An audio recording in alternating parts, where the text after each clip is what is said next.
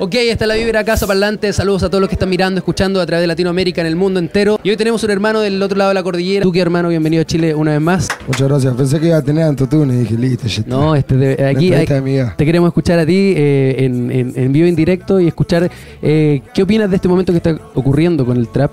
En especial contigo, que sin duda, tal como lo dijimos en la presentación, eres un referente. Vamos a conversar más cosas sobre eso, pero ¿qué te parece este momento que están viviendo ustedes? Nada, increíble, es una oportunidad de una en un millón, no es como el Big Bang, ¿entendés? Se juntó una bacha de energía, se juntó en un punto muy fuerte, explotó todo y todo se acomodó de una manera. Y nada, cada uno quedó parado más o menos donde debería estar parado. Y nada, es una oportunidad increíble, yo creo que ahora ya el, el foco del mundo está en el latinaje. Eh, es verdad que también hay una vista muy fuerte en Argentina, se mostró bastante el año pasado, creo yo, más que nada a nivel... eh, ¿Por qué crees que tú que pasa eso ahí con Argentina precisamente? Ahí.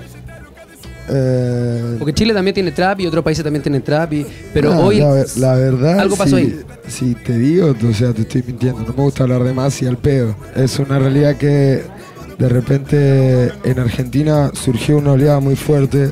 De repente de rap y del quinto escalón. Eh, yo creo que también tiene que ver con la energía que se juntó. Era mucha gente tratando de levantar algo muy fuerte, empujando todo para el mismo lado. Y eso generó que se levante mucho el, como bueno nivel, argentino, como bueno. La vara, la vara. Y la gente de afuera empezó a mirarlo, empezó a prestarle atención. Las redes sociales hoy en día son un conductor de, de todo. Y en dos segundos, de repente, en cualquier parte del mundo pueden estar mirando lo que estamos haciendo. Y fue esto: mucha energía, gente tirando para el mismo lado. Gracias a los medios de comunicación, a las redes sociales, digamos, A estas plataformas. a estas plataformas que también, si te privan de algunas cosas, te dan muchísimas libertades de otras, te permiten que vos elijas qué contenido querés ver. Y la gente eligió ver este contenido porque yo creo yo que era orgánico, había sangre, ¿entendés? Había hambre, ganas de hacer algo. Porque antes no lo habían hecho tampoco.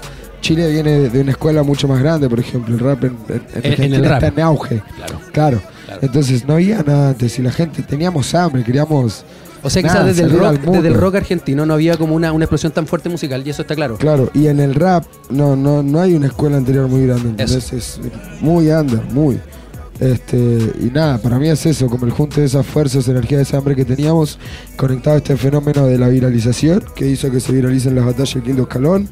Justamente ahí es donde se junta la energía, como decía en el Big Bang. Claro. Eso explota, deja todas las estrellas paradas en Y distintos el lados. fenómeno. Y cada uno aprovechó eso a su manera. Yo elegí ponerme a hacer trap, puse toda la energía de mí, traté de ser lo más real y que la gente de verdad sienta lo, lo- que decís. Porque por ahí con la letra no se pueden identificar tanto porque no van a vivir lo mismo que yo.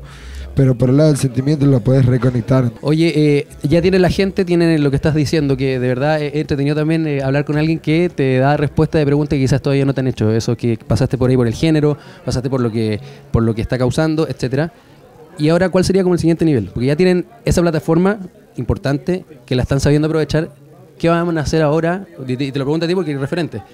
Eh, nada, yo ahora estoy tratando de profesionalizarme, ganar mi sonido, mi estética. No hago, mucho, no hago música hace mucho. Y en cuanto al contenido por ahí, Eh, y en cuanto al contenido, nada, es eso. Tratar de hacer un álbum, buscar un sonido, una imagen, una estética, eh, fidelidad, digamos. Yo hago música hace dos años y no estoy muy curtido en esos, en esos lados. Así que eso sería mi búsqueda ahora. Con la misma personalidad que, que nos respondiste, un gran saludo por favor a la gente que te está mirando, que te está escuchando, que van a ser millones de seguro.